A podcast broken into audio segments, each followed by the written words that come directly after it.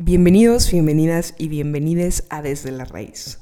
Yo soy Mariana Peláez, soy psicóloga de formación, especialista en psiconutrición y como tú ya sabes, soy la voz que te va a estar acompañando a lo largo de este podcast.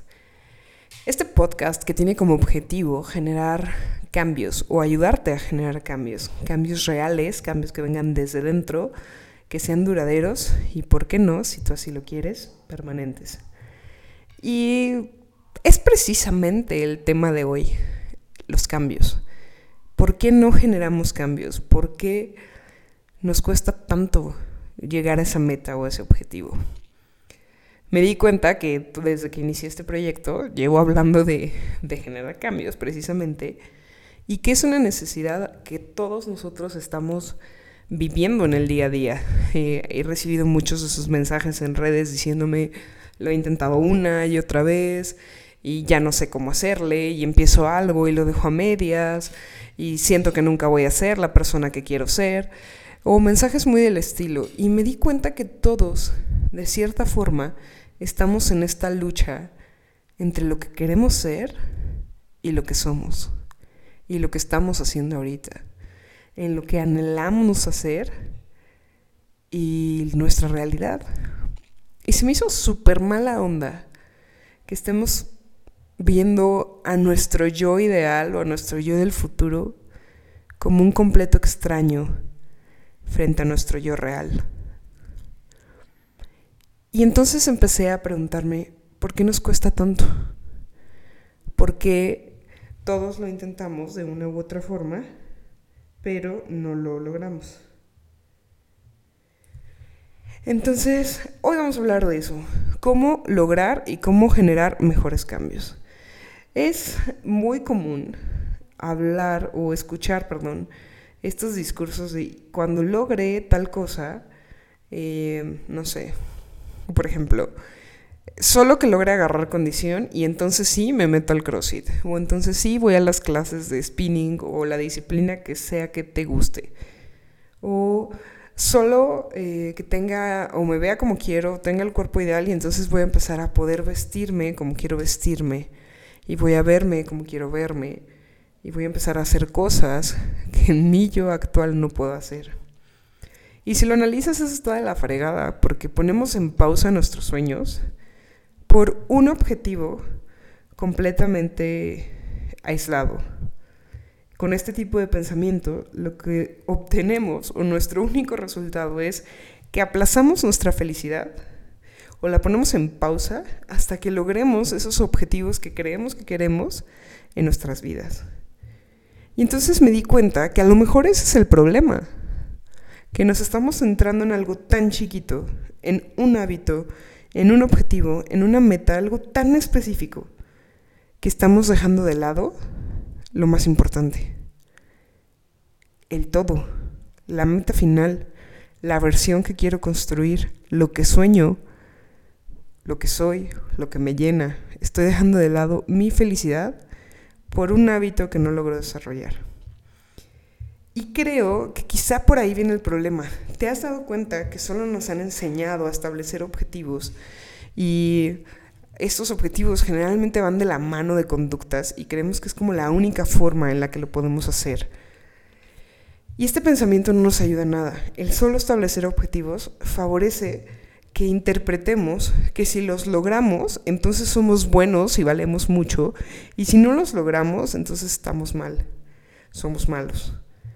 Y aprendemos a valorarnos o a evaluarnos, o sea, ponemos el valor de nuestro ser en función de las cosas que estamos obteniendo, de los objetivos que estamos logrando. Y entonces si logro mis hábitos, o logro dormirme temprano, o logro levantarme a entrenar, eh, o inserta tu hábito aquí, soy exitosa. Sin embargo, si fallo en eso, soy un fracaso.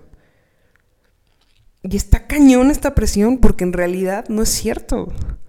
Un solo aspecto de tu vida, un solo hábito, una sola conducta no define tu identidad no define tu posición en el mundo.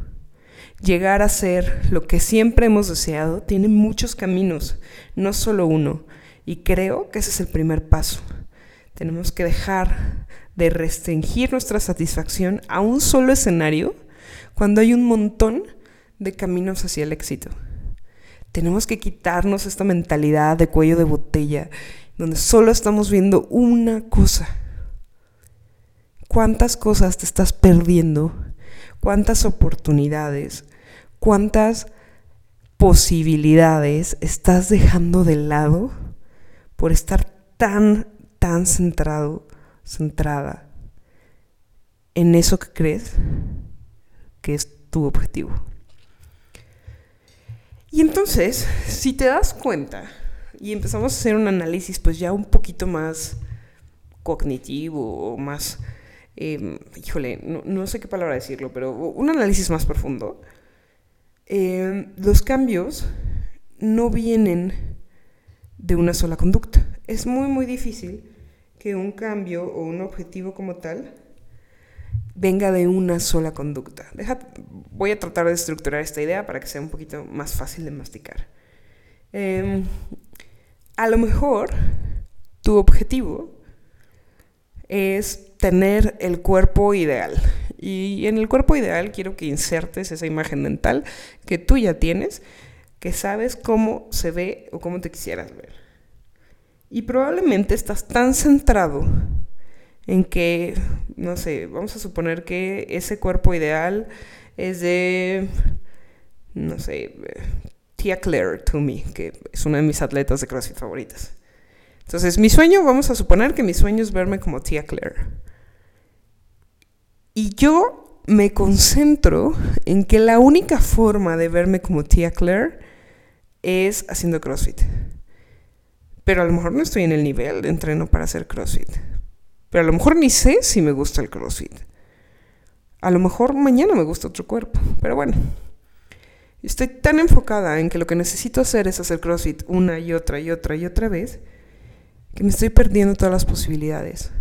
Y que estoy dejando de lado que detrás de su preparación como atleta de CrossFit también hay un sistema de nutrición, también hay un proceso de descanso, también hay una rehabilitación para su cuerpo, también hay entrenamientos accesorios y complementarios.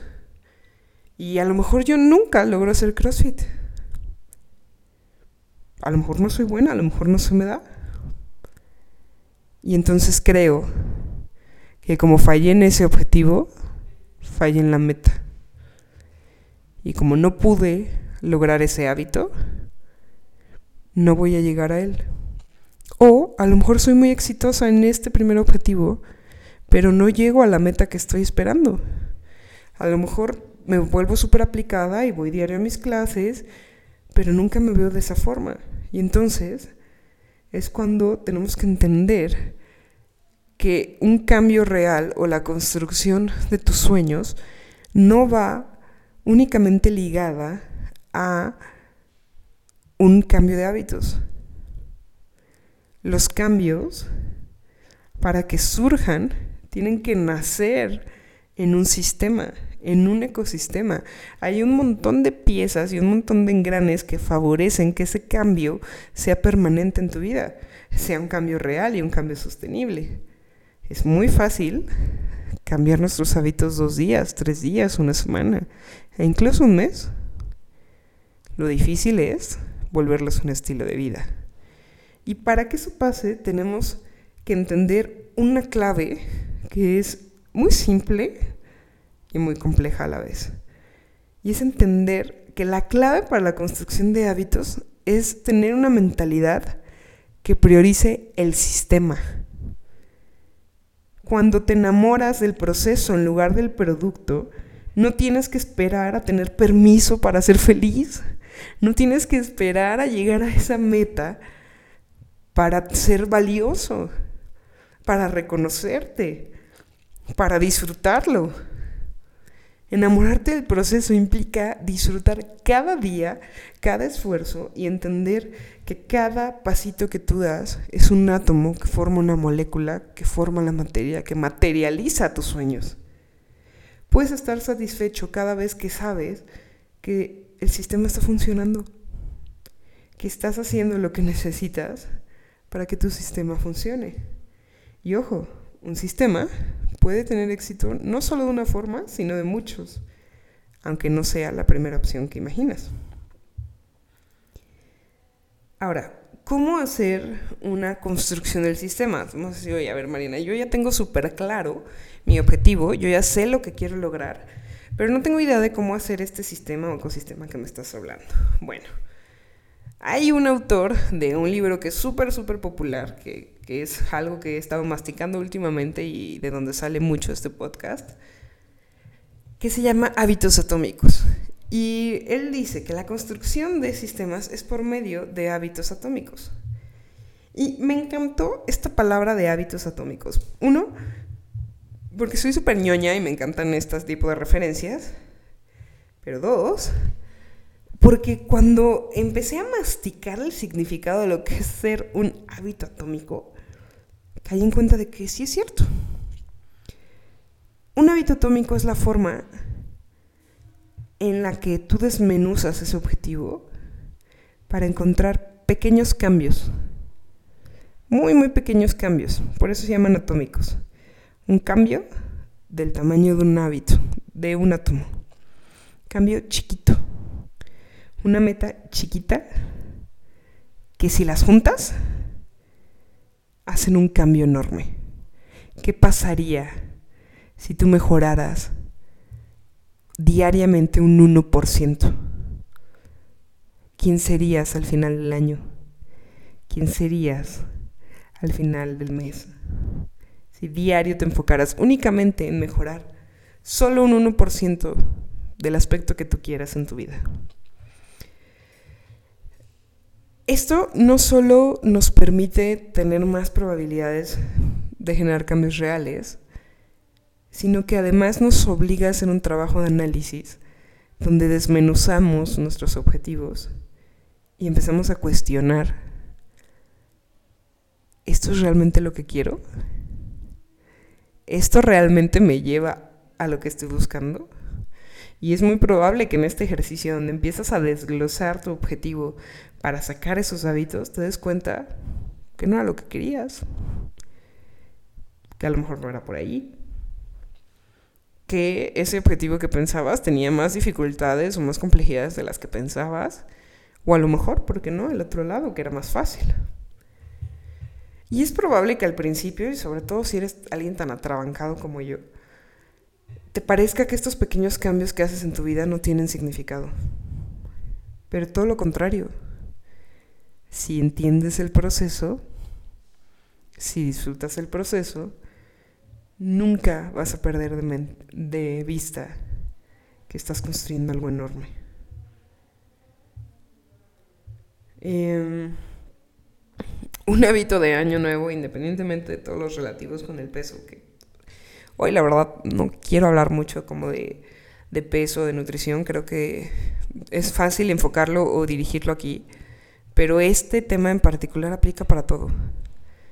Eh, un cambio, que, un hábito, un propósito que nos hacemos todos eh, al principio de año es leer más, o si no todos, una gran parte de las personas.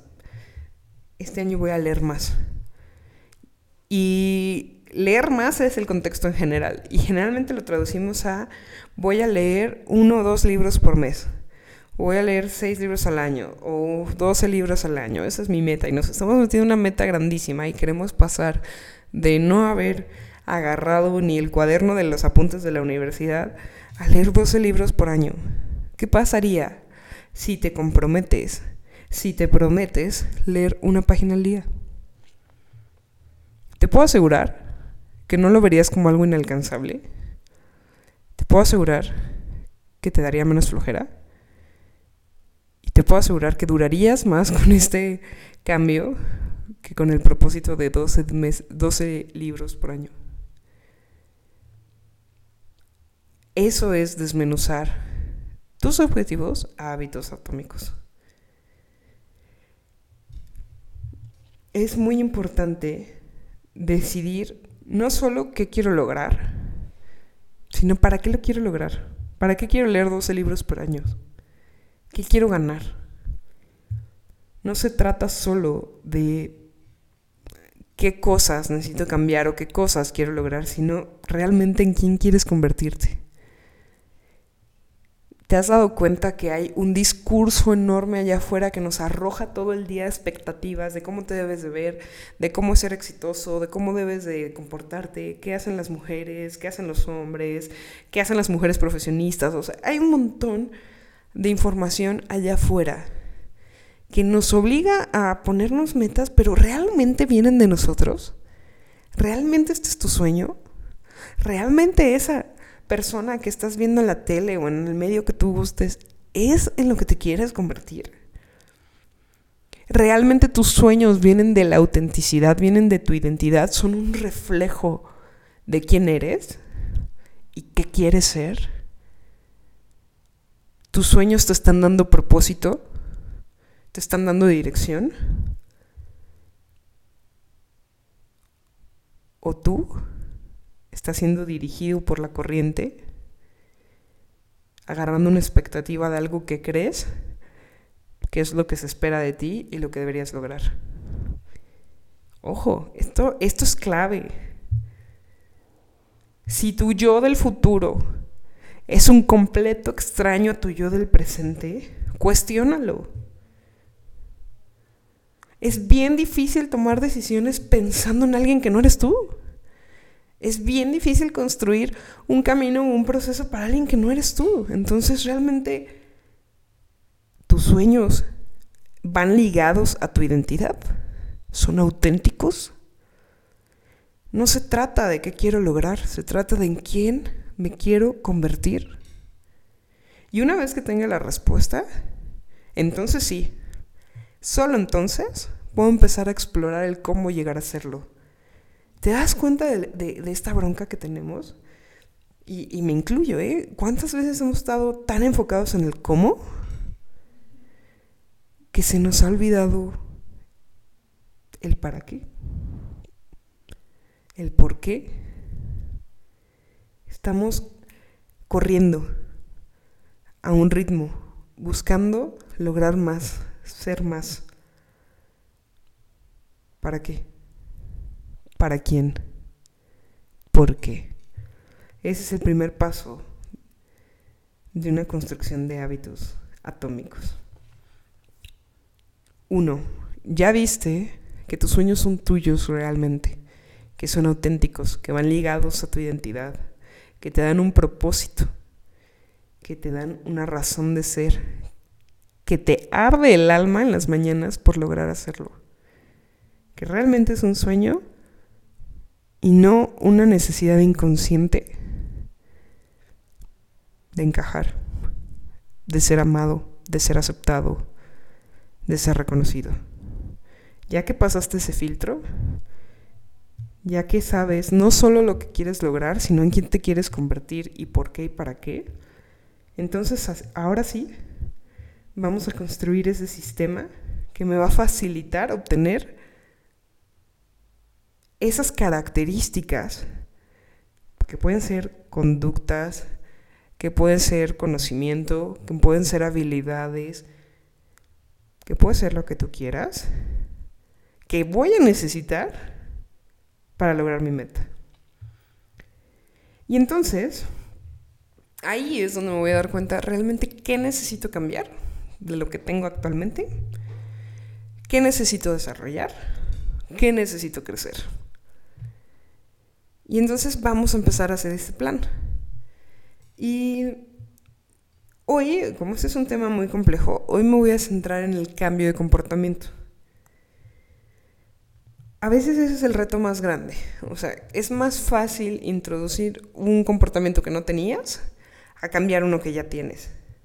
Entonces, vamos a hablar de cómo cambiar esos comportamientos. Y hay algo que me gusta mucho, una teoría que precisamente eh, redacta este autor en este libro de hábitos atómicos, que son las cuatro leyes del cambio de comportamiento. Y son reglas súper simples, pero de verdad súper simples, que podemos usar para desarrollar mejores hábitos. Te las voy a enunciar de manera general y ahorita empezamos como a desglosarlas. Regla número uno, hacerlo obvio. Regla número dos, hacerlo atractivo o hacerlo gratificante. Número tres, hacerlo fácil. Y número cuatro, hacerlo satisfactorio. Para mí, de todo lo que, eh, lo que tiene este libro de, de hábitos atómicos, que tengo que admitir que tiene bastante relleno y probablemente eh, te cueste acabarlo porque da muchas vueltas sobre lo mismo. Entonces, si te quieres ahorrar la lectura, esto para mí es la clave de este libro. Las cuatro leyes del cambio de comportamiento. Número uno, hacerlo obvio. Y es una idea muy simple, súper básica, pero es, es el paso uno, o sea, es muy real. Si quieres recordar tu hábito, pues tienes que tenerlo a la vista, tienes que hacerlo evidente, tienes que hacerlo obvio. Crear que un plan que haga que el hábito sea concreto y que esté diseñado para que se adapte a tu entorno. Ojo, muchas veces ese es el primer error que cometemos. Queremos cambiar nuestro entorno para generar nuevos hábitos y, y eso es sumamente complejo. Uno, porque hay un tema cultural. Dos, porque hay un tema conductual. Tres, porque tienes años viviendo de la misma forma y no vas a cambiar tu entorno de la noche a la mañana. Entonces es más fácil que tu objetivo se construya y se desarrolle en tu entorno actual a que cambies tu entorno actual para generar ese objetivo. Eh, tienes que integrar tu objetivo a tu vida. Porque si no seguimos en, en, lo mismo que comentaba hace rato, o sea, no logramos resultados porque estamos desintegrados. En un lado, en un polo, tengo lo que quiero ser, en otro lado tengo lo que soy y nunca hay una integración y no sé cómo construir un puente entre uno y otro porque están súper lejanos, porque no se parecen, porque no tienen nada que ver con lo que soy ahorita y con lo pues con mi identidad, con mi contexto, etc. Entonces, ¿qué vamos a hacer aquí? Hacerlo obvio, integrar el hábito al contexto. Integrarlo a tu entorno para que definitivamente recuerdes hacer lo que quieres hacer. Quita las distracciones. Quita los obstáculos. Póntela fácil. Básicamente a eso se reduce este punto. Póntela fácil. Por ejemplo, ¿cuántas veces hemos intentado inscribirnos a un gimnasio y elegimos el que es más de élite o el en el que va mi amiga Chuchita o en el que va la persona que admiro?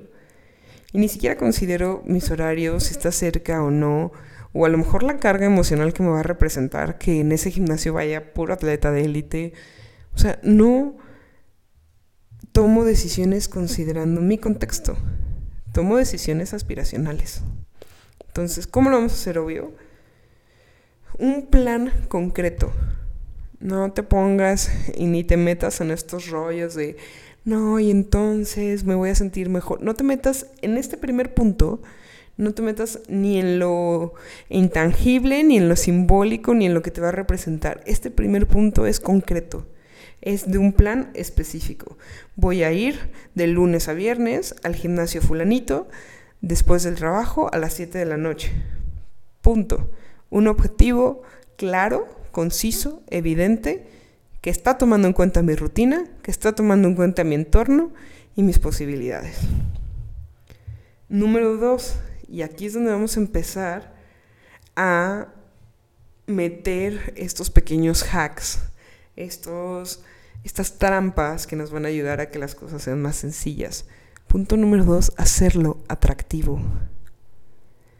Yo te platicaba en mi primer episodio que algo que frustró mucho mi progreso, que hizo que me tardara mucho, es que cuando yo tenía un sobrepeso muy, muy grande, los médicos me decían, que la única actividad eh, recomendada para mí era caminar y correr, caminar y correr, tratar de alternarlo, bueno, caminar y trotar. Y a mí me choca trotar. Yo odio correr, odio trotar y me aburro mucho en la caminadora. Entonces, ¿qué pasaba? Esto no es atractivo para mí. Y algo que no es atractivo para ti, difícilmente va a ser sostenible. Entonces, Combina este hábito que quieres desarrollar con algo que te guste hacer.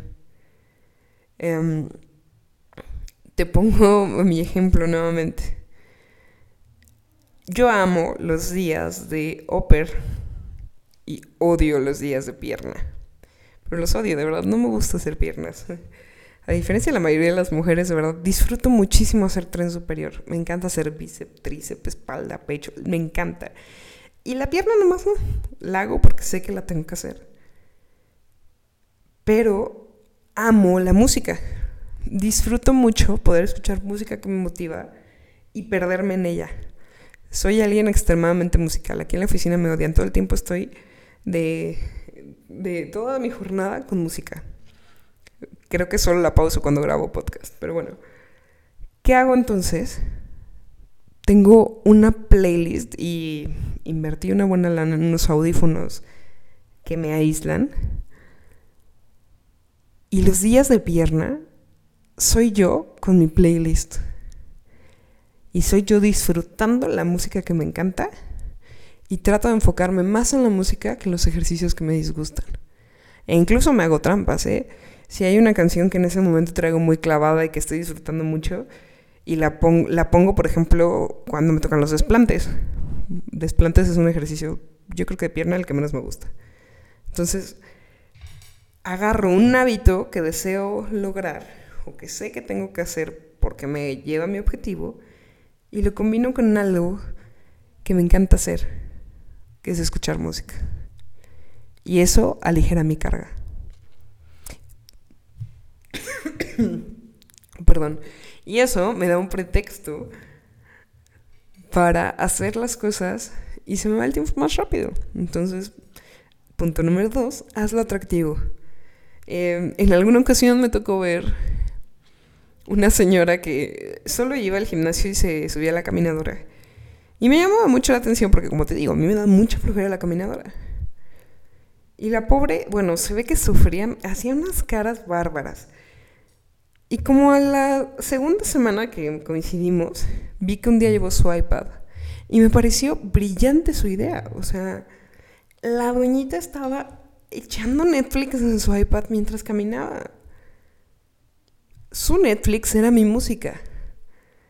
¿Cuál es tu música? ¿Cuál es tu Netflix? ¿Cuál es esa actividad que te encanta hacer? Y el reto es cómo la vamos a combinar con el hábito que deseas practicar. Punto número tres, y yo creo que es uno en el que personalmente yo batallo mucho y probablemente todas ustedes. Hacerlo fácil. ¿Te das cuenta que siempre buscamos el camino más complicado para el objetivo? porque tenemos esta cultura que no es nada sana que nos dice que la forma de lograr las cosas es a través del sufrimiento. Y que las cosas nos tienen que costar y nos tienen que doler para alcanzar las metas. ¿Cuántas veces has escuchado la belleza duele? La belleza cuesta. Y ojo, ¿eh? porque lo he escuchado de profesionistas de la salud, de nutriólogos, de entrenadores, de fisios, es un discurso cultural. Y no tiene por qué ser así. La clave para lograr tus hábitos es llevarlos a la forma más simple. Creo que, y mira, esta es una conclusión en la que acabo de, de caer. Creo que también por eso toda esta teoría se llama hábitos atómicos. ¿Te das cuenta que el átomo es la forma más simple de la materia? Y que sin ella no habría nada? simplifica tu objetivo y se va a materializar. Buscar la forma más simple de hacer las cosas no es fácil. La verdad es que estamos acostumbrados al pensamiento complejo. Y básicamente se trata de llevar las tareas que vemos extremadamente complicadas a fragmentos pequeños y fáciles para no tenerles miedo. Concéntrate en tomar medidas y entrar en las repeticiones. Concéntrate en el cómo. Vas a llegar al qué, pero hacerlo fácil es invertir un buen rato de tu tiempo en el cómo. Es entender en qué nivel estás, qué es accesible para ti y empezar a hacerlo. Eh, ejemplo. Si tu sueño es hacer repostería y nunca has hecho repostería, pues no vas a hacer empezando, no vas a empezar haciendo una panacota o un pastel imposible o algo sumamente complicado, un pastel de tres leches. Pues empieza con que te salgan las crepas, con los cupcakes, empieza por entender cuál es la repostería. Trata de simplificarlo. Y creo que algo muy, o por la, la razón por la que se nos complica también el hacerlo fácil, es por, por lo mismo que tengo diciendo estos cuatro episodios. Estamos pensando tanto afuera, estamos tan enfocados en el qué, estamos enfocados en lo que están haciendo los otros que perdemos de vista ¿dónde estamos parados nosotros? Como por qué carajos estoy pensando ahorita en correr un maratón cuando no aguanto correr cinco minutos al mismo ritmo, cuando no estoy llegando a los cinco kilómetros, o quizá ni al kilómetro. Construir un plan y simplificar las cosas nos obliga a conocernos, nos obliga a vernos. Y esa es la diferencia de pensar en sistemas a pensar en objetivos. Construir un sistema implica tomar en cuenta dónde estás, qué quieres hacer, qué herramientas tienes, en qué punto estás. Y cuando solo vemos la meta, solo vemos la meta y corremos como desbocados hacia ella. Y nos vale el cansancio, el desgaste, lo que nos está haciendo sentir. Muteamos todo eso porque estamos pensando en el objetivo y porque creemos que hasta que logre el objetivo entonces me es válido sentir. Entonces, póntela fácil. Punto número 3, póntela fácil. Así de fácil. Punto número 4, ya para terminar, hacerlo satisfactorio. Y este me gustó mucho. James Clear menciona que hacer que el hábito sea satisfactorio agregando recompensas especialmente esas que vienen de inmediato, refuerzan el hábito mientras lo estás llevando a cabo. Pero ya sabes que yo soy más de profundizar.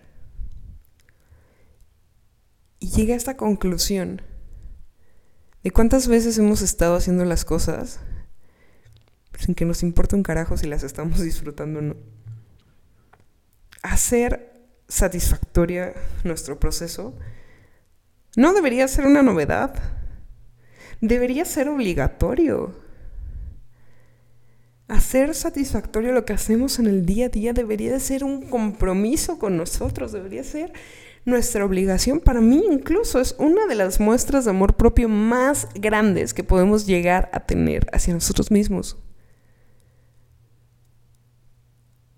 Si no estás disfrutando tu día a día, si estás viviendo en piloto automático, si eres esa persona que se levanta todos los días muy temprano, muy puntual, porque eres alguien comprometido, pero que está trabajando y, vienes y hablas mal de tu trabajo y vas al gimnasio y haces caras cuando ves la rutina y lo sufres y vas a comer con tu familia a la hora de la comida y es, ay no, qué horror, pues el tráfico y tengo que regresar. Y si estás viviendo en piloto automático, mi amigo, no estás viviendo. Te estás fallando. Si no estás disfrutando lo que estás haciendo, ¿para qué carajos lo estás haciendo? Tenemos que quitarnos de esta mentalidad tóxica que sufrir es igual al éxito. Sufrimiento igual a belleza, sufrimiento igual a éxito. Sufrir nos hace merecedores de ser felices. Soportar el proceso nos hace disfrutar el logro. No. Me rehúso a seguir pensando así. Me rehuso a seguir viviendo una vida de esfuerzos por 15 minutos de reconocimiento y felicidad. Me rehuso.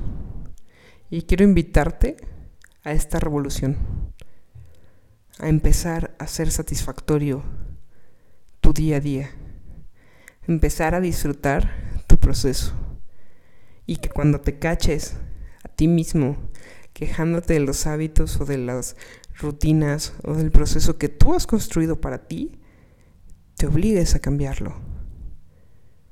Porque hay un montón de cosas allá afuera que no puedes controlar. Pero esta sí. Las decisiones que tomas tú en el día a día sí son tuyas. Sí las puedes controlar. Entonces, vamos a revelarnos, vamos a quitarnos el papel de víctimas, de mártires, y vamos a enfocarnos en por qué estamos aquí. Vamos a disfrutar estar aquí. Creo firmemente que algo que gozas, algo que disfrutas, te acerca más a ser la persona que quieres ser. Creo firmemente que es mucho más rico disfrutar todos los días el proceso de construir un sueño que sufrir y soportarlo por la ilusión de uno. Te dejo estas cuatro leyes del cambio, esta pequeña reflexión de este tema de hábitos atómicos y cambios que he estado masticando. Y espero de verdad sea un punto de partida para ti. Por lo menos que te obligue a analizarte que te obliga a cuestionar qué estás haciendo, qué estás soñando y si realmente viene de ti o viene de afuera. Y si quieres más, si quieres o estás muy enfocado 100% en, en, el tema de hábitos y ese es como tu talón de Aquiles, te recomiendo que te eches el libro. Se llama Hábitos Atómicos. Ya te mencioné al autor, que es James Clear.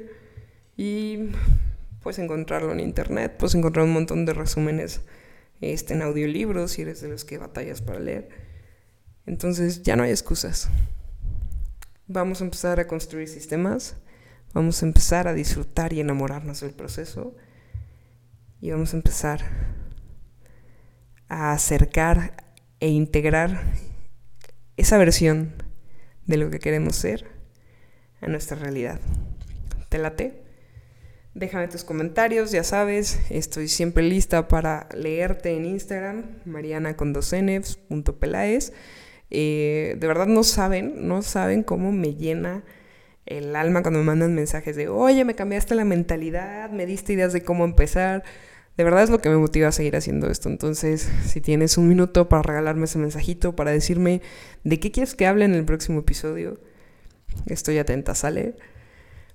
Muchas gracias por tu tiempo y hasta la próxima.